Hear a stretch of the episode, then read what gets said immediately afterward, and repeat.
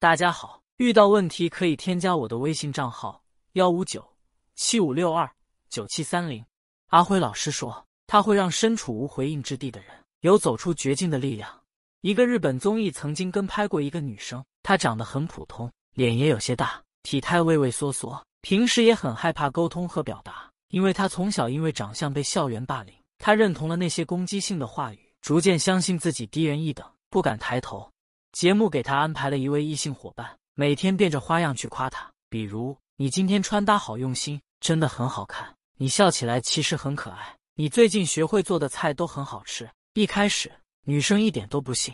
经年累月积累下来的自我认知一直在内心提醒她：你很丑，你很差，你不会有人爱。可是伙伴坚持去认同她，支持她。于是有一天，她开始尝试在别人面前抬起头来，开始露出笑容，打扮自己。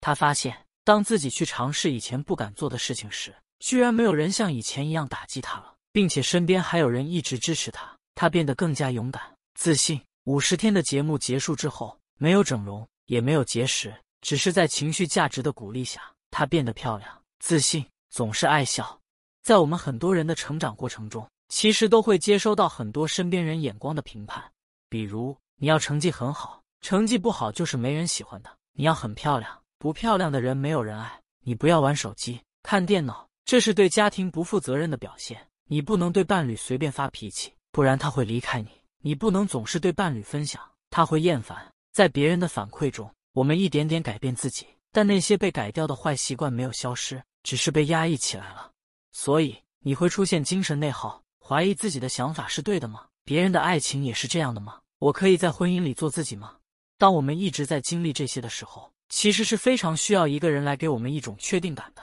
希望他能告诉自己，你的情绪是可以被承认的，你有这样的想法是很正常的，你有阴暗的一面也是能被认可的。我会一直支持你。这就是婚姻中的情绪价值，不一定是哄你开心、帮你做事，而是看见你的情绪感受，帮你说出你的需求，肯定你需求的合理性。然而，在婚姻中，我们其实很难轻易体验到，因为我们都没有学过如何去爱，如何去提供情绪价值，又如何获得情绪价值。比如，男人总是觉得婚姻是一种责任，只要两个人在一起，自己该给钱的给了，该挑的担子挑好了，就做到了自己的责任。没必要去花心思做什么浪漫。